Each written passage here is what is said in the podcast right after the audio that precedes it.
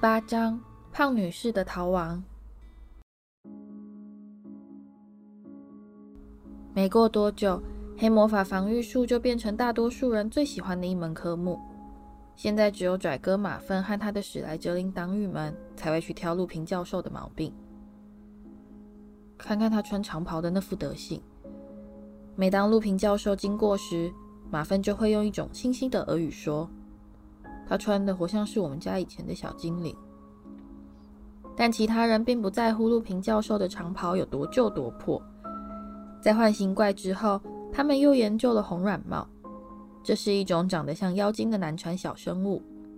只要是有流血的地方，就可以发现到他们的踪迹。他们通常是潜伏在城堡的地牢和战场遗迹的壕沟中，等着偷袭那些迷路的人。在红软帽之后，他们又进一步的研究河童，一种住在水中的恐怖生物，长得活像是布满鳞片的猴子，一双有蹼的手，迫不及待的把所有不小心射入他们池塘的倒霉鬼全都给活活勒死。哈利只希望他的其他科目也能上得这么令人愉快。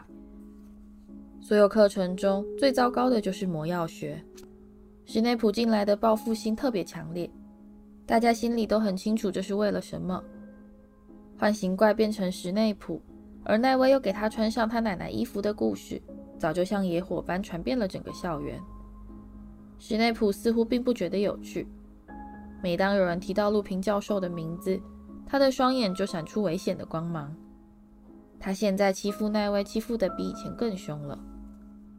哈利同样也越来越害怕去上崔老尼教授的课。坐在那间闷热的高塔房间里，绞尽脑汁地去解读那些不对称形状和怪里怪气的图案，而且还得努力不去理会崔老尼教授那对一看到他就热泪盈眶的大眼睛。虽然崔老尼教授已赢得多数同学极尽崇拜的敬意，但哈利就是没办法喜欢他。巴蒂和文达布朗已经养成了每天午餐时跑去崔老尼教授塔楼教室的习惯。而且回来时总是带着满脸惹人厌的优越感，好像自以为知道的比别人都多似的。同时，他们开始有样学样，每当在跟哈利说话时，就刻意换上一副轻声细语的温柔语气，让他感觉自己活像是快咽气的病人。没有人真的喜欢奇兽饲育学。在高潮迭起的第一堂课之后，这门科目就变得无聊透顶。海格似乎已经失去了信心。他们现在每堂课都在学习如何照顾黏巴虫，而他显然是现今世上最乏味的一种奇兽。怎么会有人无聊到想去照顾他们？荣恩在又花了一整个钟头把碎生菜戳进黏巴虫黏哒哒的喉咙后，忍不住出声埋怨。不过到了十月初，哈利就多了另一件事情要忙。而这件事有趣到足以弥补他所有不尽满意的科目。魁地奇球赛就要来临了。格莱芬多代表队的队长奥利弗·穆透在星期四晚上召开了一场讨论新一季战术的会议。魁地奇球队总共有七名成员，三名追踪手，他们的任务是把快符（一种跟足球差不多大的红球）扔进球场两端五十尺高的篮筐中射门得分。两名打击手。负责用沉重的棒子来驱退博格，两个在球场中飞来飞去，想要把球员撞下扫帚的沉重黑球。一名看守手，他的工作就是守住球门柱。另外还有一位搜捕手，负责执行全队最困难的任务——抓住金探子。只要能抓住这个长着翅膀、跟胡桃一样大的小金球，就可以结束这场比赛。并为该名搜捕手的球队额外赢得一百五十分。奥利弗·穆透是一个健壮结实的十七岁男孩，现在他已升上七年级，因此这是他待在霍格华兹的最后一年。当他在天色渐暗的球场边那间冷风嗖嗖的更衣室里，对他的六名球员发表宣言时，他的语气透出一丝冷静的拼命决心：“这是我们最后一次，我个人最后一次。”赢得魁地奇冠军杯的机会，他告诉他们，并迈开步伐来回踱步。我在今年底就会离开学校，所以我再也不会有另一次机会了。格莱芬多到目前为止已经有七年没获得冠军了。没错，我们的运气实在是太背了。先是有人受伤，然后去年的比赛又全部取消。木头咽了一口口水，似乎只要想到这些事，他就忍不住喉头发酸。但我们也知道，我们拥有全校最棒、最厉害的球队。他说，一拳击向自己另一只手掌，双眼又闪耀出他旧有的狂热光芒。我们有三个第一流的追踪手。木头伸手指着西亚、丽娜和凯蒂。我们有两位无人能及的打击手。好了啦，奥利弗，这样我们会不好意思的。弗雷和乔治一起答道，而且还装出一副羞答答的表情。而且我们还有一位从来没让我们输过一场比赛的搜捕手。木头沉声喝道，并用一种带有怒意的骄傲目光瞪着哈利。对了，还有我。他似乎才刚想起自己。赶紧又加上一句：“我们觉得你也是非常厉害啊，奥利弗。”乔治说：“超强的看守手。”弗雷说：“重点是……”木头继续说下去，又开始重新踱步。前两年的魁地奇冠军杯上，根本就应该刻上我们的名字。自从哈利加入球队以后，我就认为我们一定能够稳操胜算，但我们并没有成功。要想看到奖杯上刻上我们的名字，今年真的是最后一次机会了。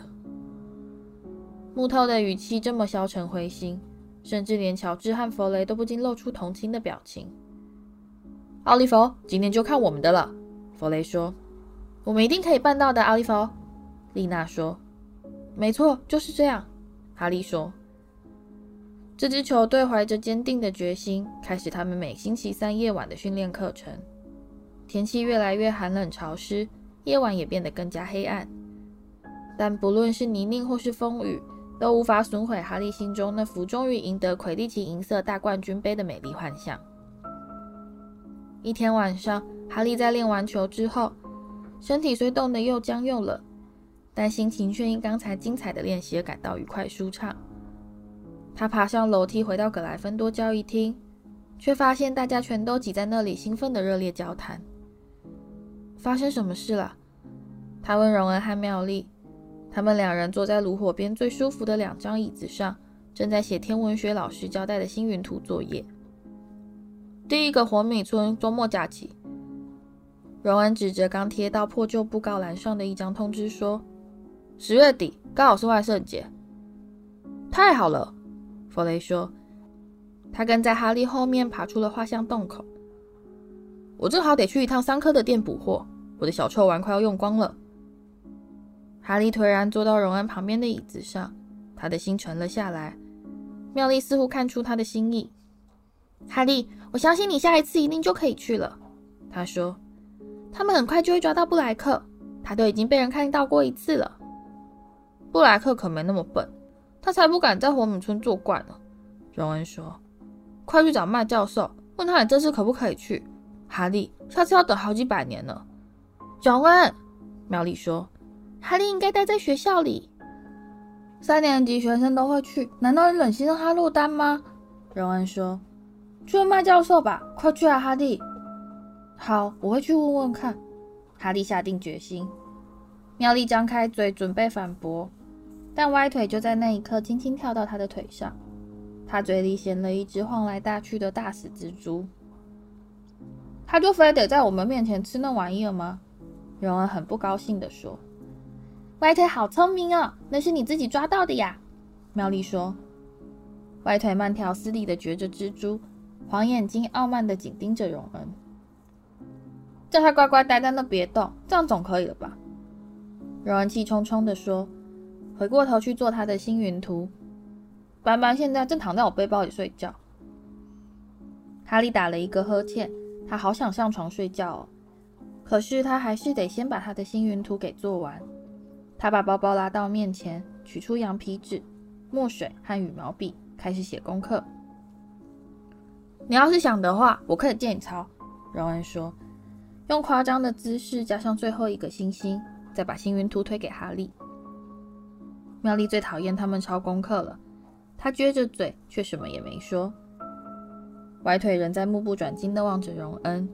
一边还轻轻摇动它那毛茸茸的尾巴。接着，在毫无预警的情况下，歪腿突然扑向前方。“哎呦！”荣恩吼道，一把抓起他的包包，但歪腿却用四只爪子紧紧抱着包包，并开始粗暴的撕扯。“滚开，你这个笨畜生！”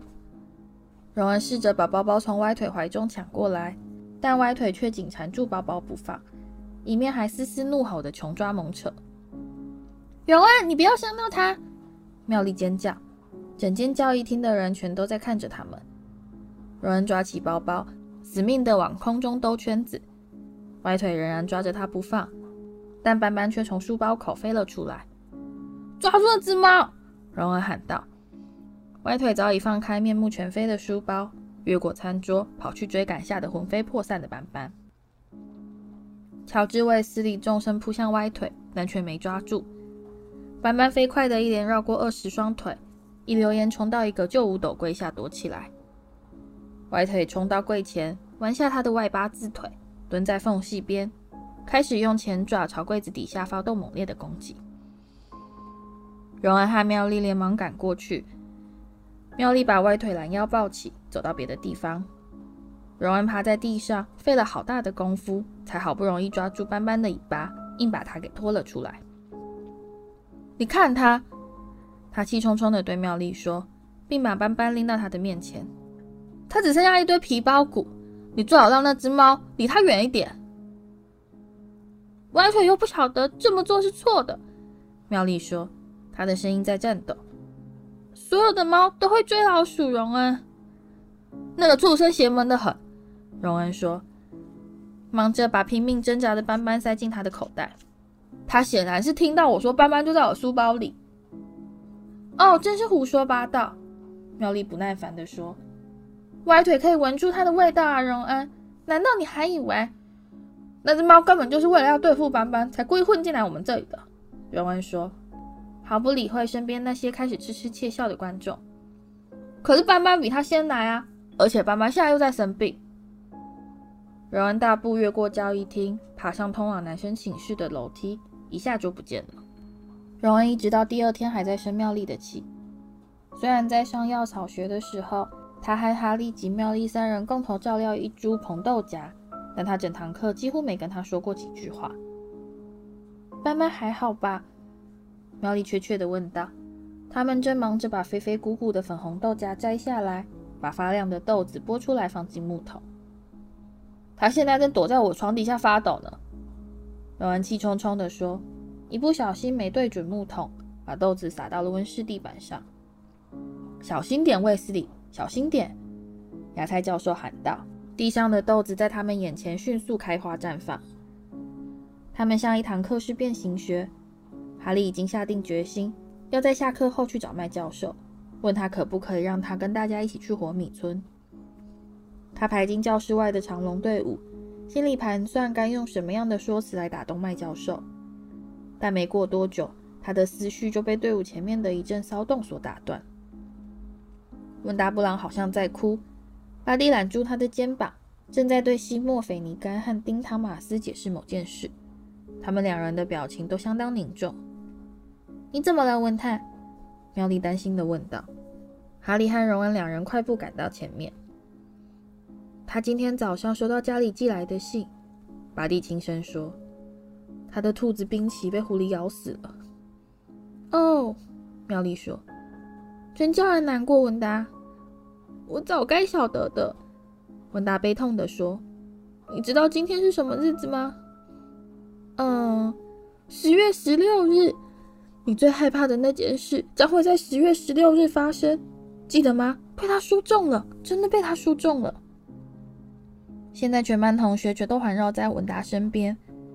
西莫面色凝重地摇摇头，妙丽犹豫了一下，然后开口说：“你，你一直都在担心冰淇会被狐狸咬死吗？”“嗯，不一定是狐狸。”温达眼泪迷蒙地望着妙丽，“但我显然是很怕他会死掉，不是吗？”“哦。”妙丽说，她又迟疑了一会儿，然后：“冰淇年纪很大了吗？”“不，不。”温达哭着说。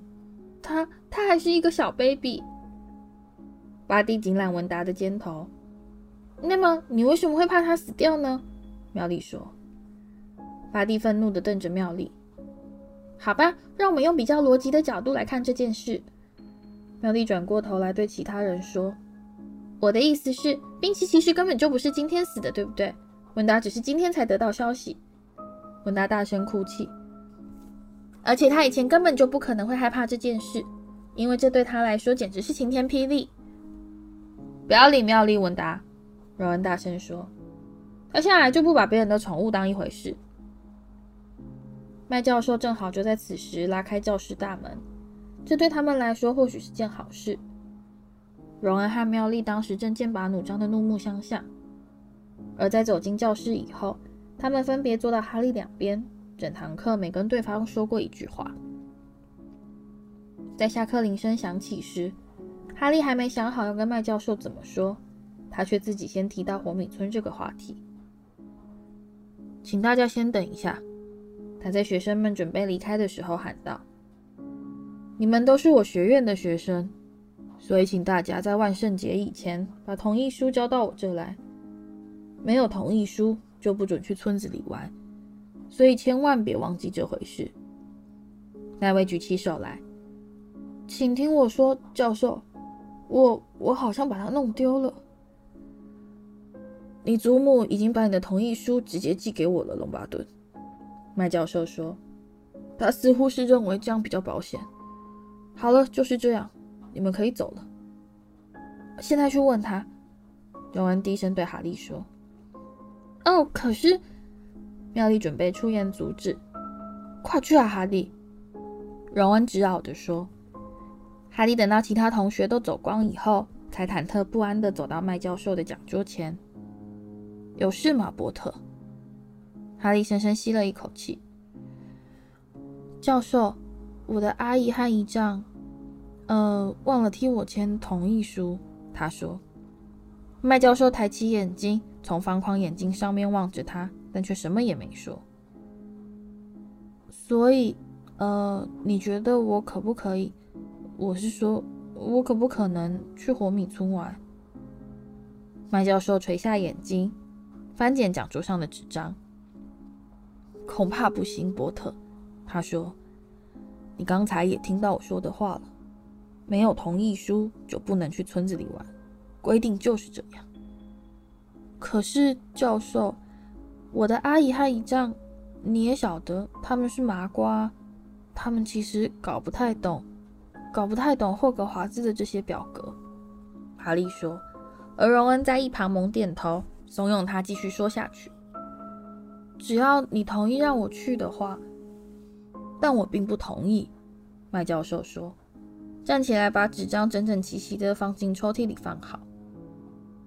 单子上写的清清楚楚，必须得到父母或是监护人的许可。他转过头来望着他，脸上出现一种古怪的神情。那是怜悯吗？我很抱歉，波特，但这就是我的决定。你最好动作快一点，要不然你下一堂课就要迟到了。现在真的一点办法也没有了。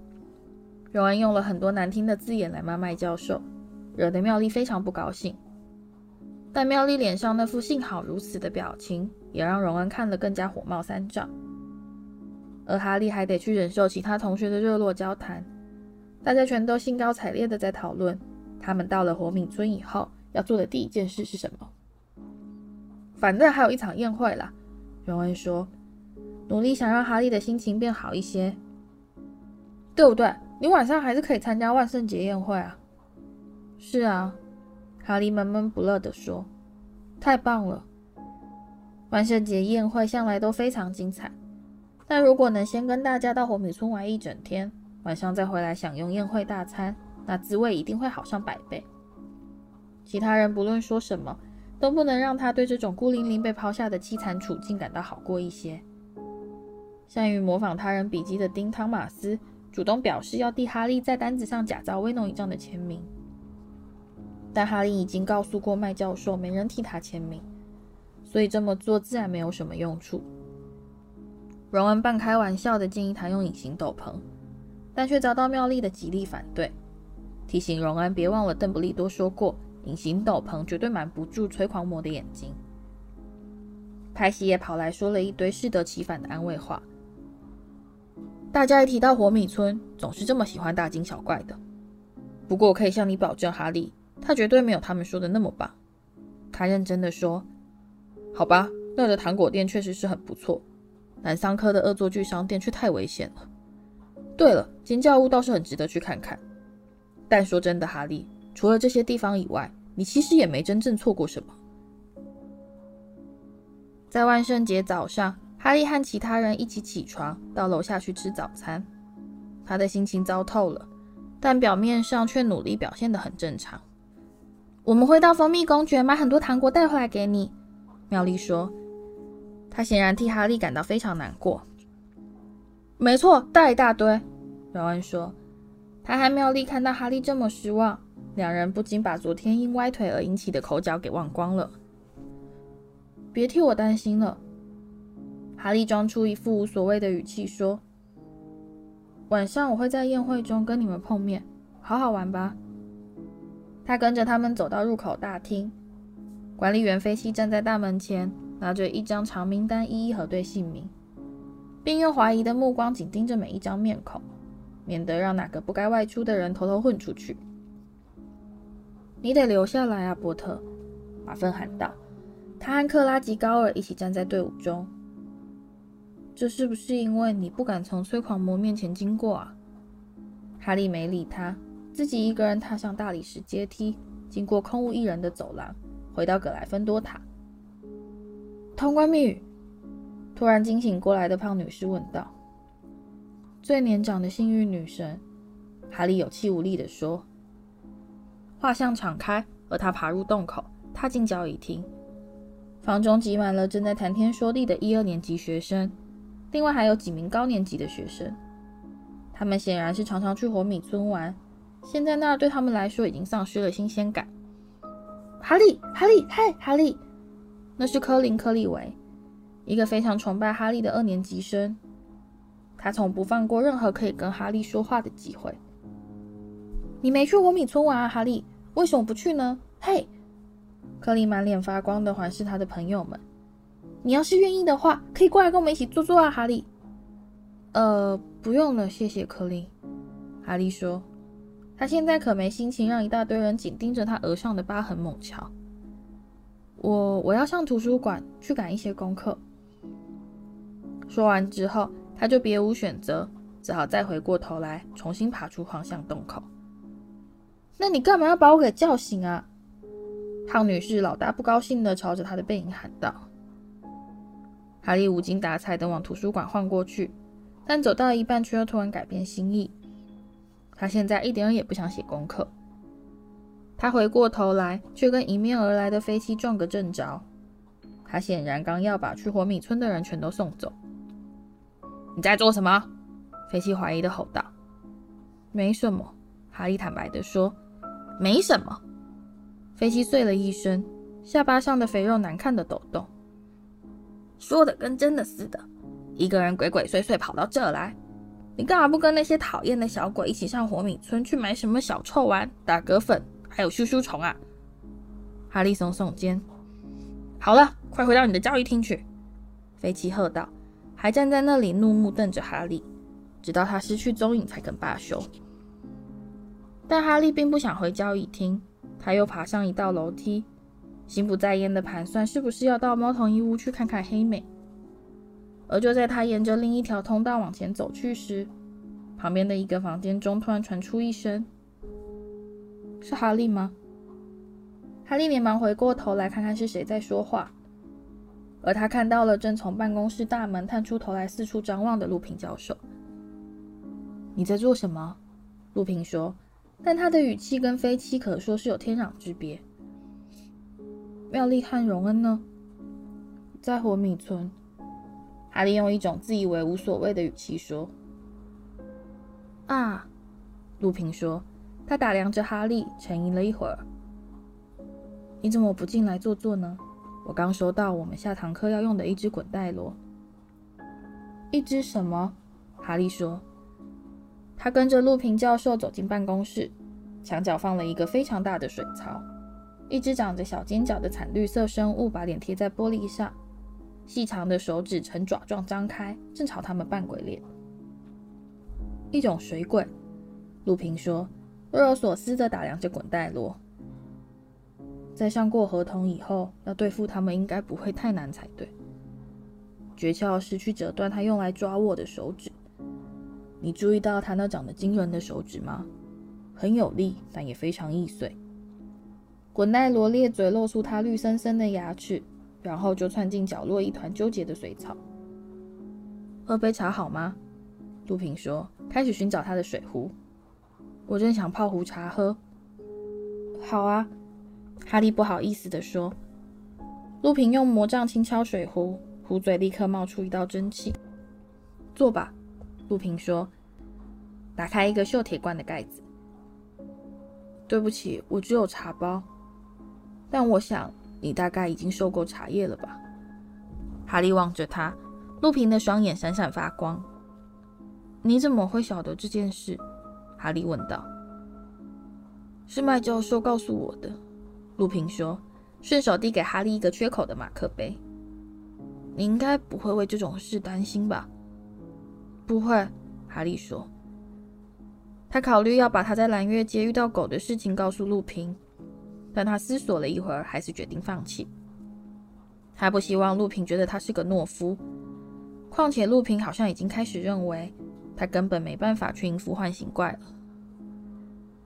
哈利的表情似乎多少透露出他心里的想法，因为路平忽然问道：“你有什么心事吗，哈利？”“没有。”哈利撒谎，他喝了一点茶，望着朝他挥拳的滚带罗。有，他突然开口说，并把茶杯搁在路平的书桌上。你还记得我们对付唤醒怪那天的事吧？记得，路平缓缓答道。你为什么不让我去对付他？哈利猝然问道。路平抬起眉毛。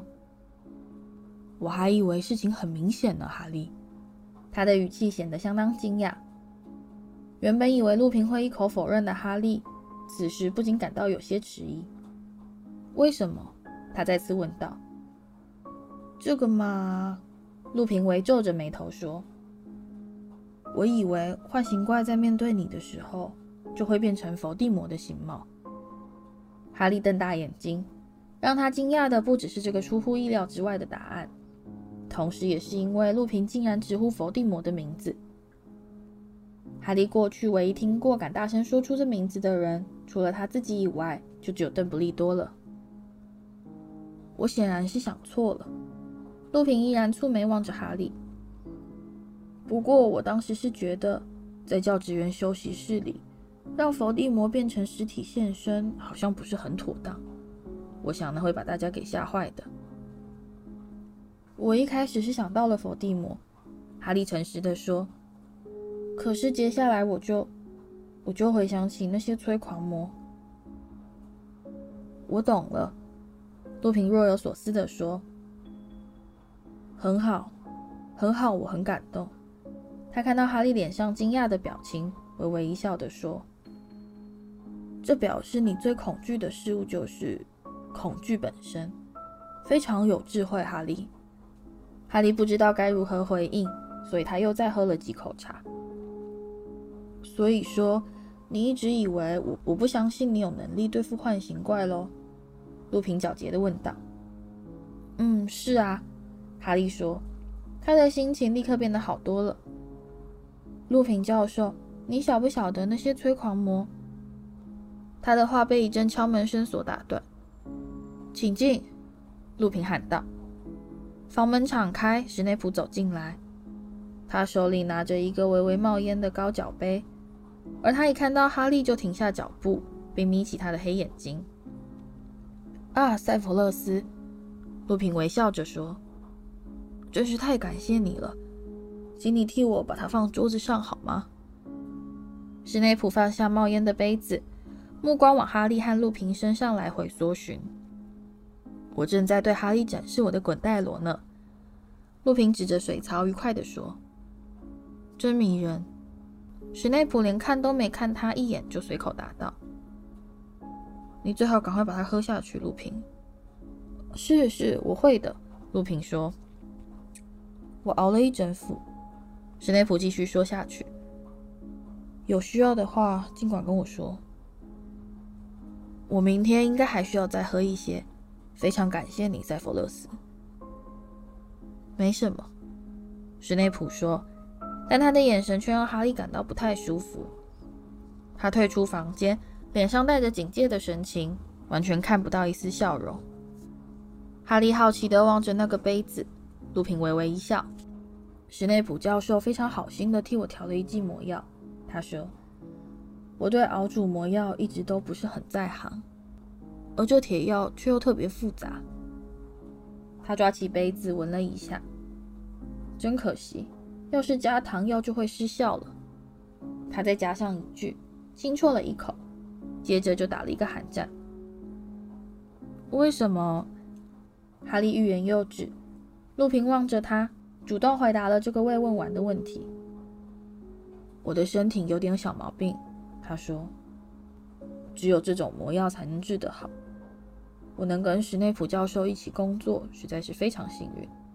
会调制这种魔药的巫师并不太多。路平教授又啜了一口，而哈利突然有一种疯狂的冲动，想伸手把他的杯子给打掉。史内普教授对黑魔法非常感兴趣，他不假思索地冲口而出：“真的吗？”路平说。他又喝了一大口魔药，显然对这件事没多大兴趣。有些人认为，哈利迟疑了一会儿。接着就不顾一切的坦率直言。有些人认为，他为了当上黑魔法防御术老师，不管什么事情都做得出来。路平喝光魔药，并扮了一个鬼脸。真难喝，他说。好了，哈利，我得开始工作了。待会儿宴会时间见喽。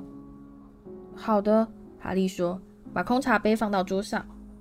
那个空高脚杯仍然在冒烟。这串给你，荣恩说：“我们能带的全都带回来了。”一阵鲜艳的糖果雨降落到哈利的大腿上。现在是傍晚时分，荣恩和妙丽刚回到教育厅，他们的双颊被冷风冻得红彤彤的，露出一副这辈子从来没玩得这么开心过似的快乐神情。谢了，哈利说，抓起一包迷你型黑色胡椒鬼。火米村是什么样子？你们去了哪些地方？结果听起来像是他们所有地方都去了。魔法用品商店、德维与班级、三科的恶作剧商店，老三跟扫帚去喝了几杯满是泡沫的热奶油啤酒，还有其他许多许多地方。邮局哈利，大约两百只猫头鹰全都坐在架子上，而且全都用不同颜色区分送信的速度哦。蜂蜜公爵进了一批新的巧克力酱，而且还赠送免费样品。这有一些，你看看。你觉得自己看到了一个食人魔，是真的哟。三根扫帚里面什么怪物都有。真希望我们带点奶和啤酒回来给你，那可以让你的身体整个暖起来。那你都在干嘛？妙丽露出担心的表情。你有做好一些功课吗？没有，哈利说。陆平请我到他的办公室里去喝茶。然后史内普就走进来，他把那个高脚杯的事情一五一十的告诉他们。荣恩的嘴巴大大张开，路平真的把他给喝下去了。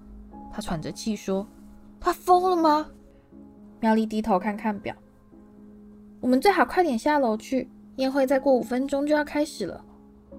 他们匆匆爬出画像洞口，加入蜂拥的人潮，一路上人在继续讨论史内普的事。但要是他，你们懂吧？妙丽压低声音，紧张地往四周瞥了一眼。要是他真的想毒死路平的话，他是不会当着哈利的面这么做的。没错，应该是这样。哈利说。他们走到入口大厅，再越过厅堂，走进对面的餐厅。这里精心装饰了成千上百个点着蜡烛的南瓜灯，一大群振翅飞舞的火蝙蝠。还有无数火般艳丽的橘色飘带，如斑斓水蛇般懒洋洋地游过乌云密布的天花板。宴会的餐点美味至极，甚至连肚子快被蜂蜜公爵糖果撑破的荣恩和妙丽，也忍不住把每样东西都尝了两次。哈利的目光老是绕着教职员餐桌打转。路平教授看起来就跟平常一样愉快活泼，正在神采奕奕地跟矮小的符咒学教师弗利维教授聊天。哈利的目光再沿餐桌望过去，落到史内普坐的地方。不知道这是不是他自己的想象，但他总觉得史内普老是鬼鬼祟祟地偷瞄录屏。宴会在霍格华兹幽灵们提供的娱乐节目中宣告结束，他们接二连三地从墙壁和餐桌冒出来。做了一小段美妙的空中滑翔表演。格莱芬多幽灵差点没头的尼克还特别重新扮演他当年不够完美的斩首过程，获得大家的热烈喝彩。这是一个非常美好的夜晚，甚至连马粪也不能破坏哈利的好心情。在大家离开餐厅时，马粪越过人群对他喊道：“催狂魔向你问好呢，波特。”哈利、荣恩和妙丽随着其他格莱芬多学生。循着平常惯走的路线走向格莱芬多塔，但当他们踏上那条通往胖女士画像的走廊时，却发现这里挤满了学生。为什么大家都不进去？荣恩好奇地问道。哈利从前方的头顶上望过去，画像洞口好像并未敞开。我过去看看，请让一下。这是派西的声音，而他摆出一副神气的派头，急匆匆地穿越人潮。为什么全都堵在这？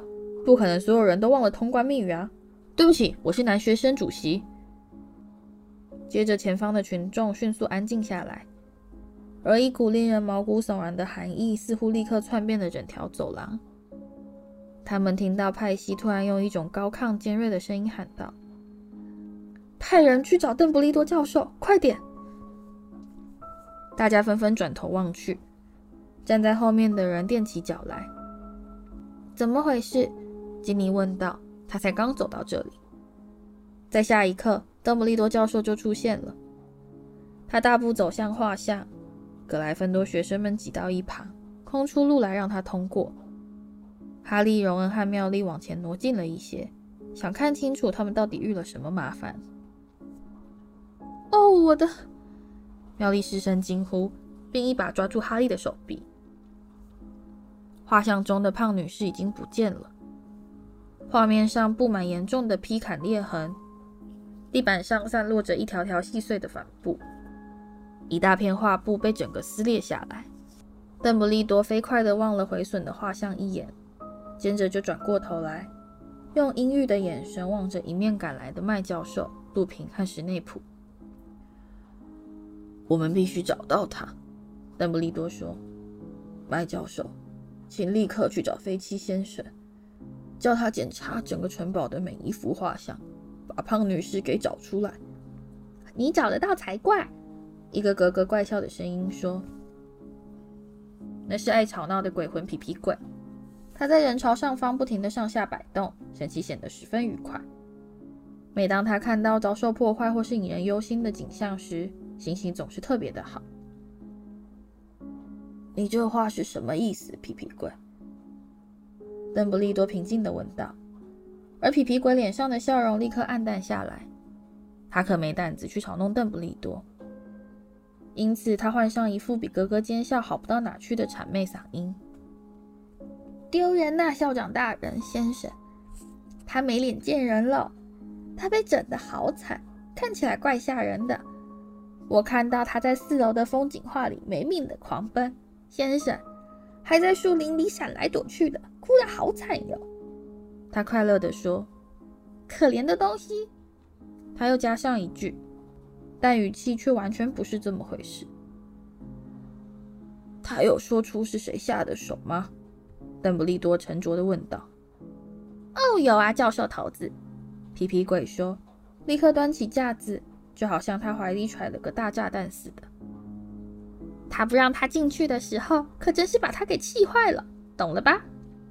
皮皮鬼猝然倒转过来，脸颊在双腿间，朝邓布利多咧嘴而笑。他的脾气还真是坏呢，那个天狼星布莱克。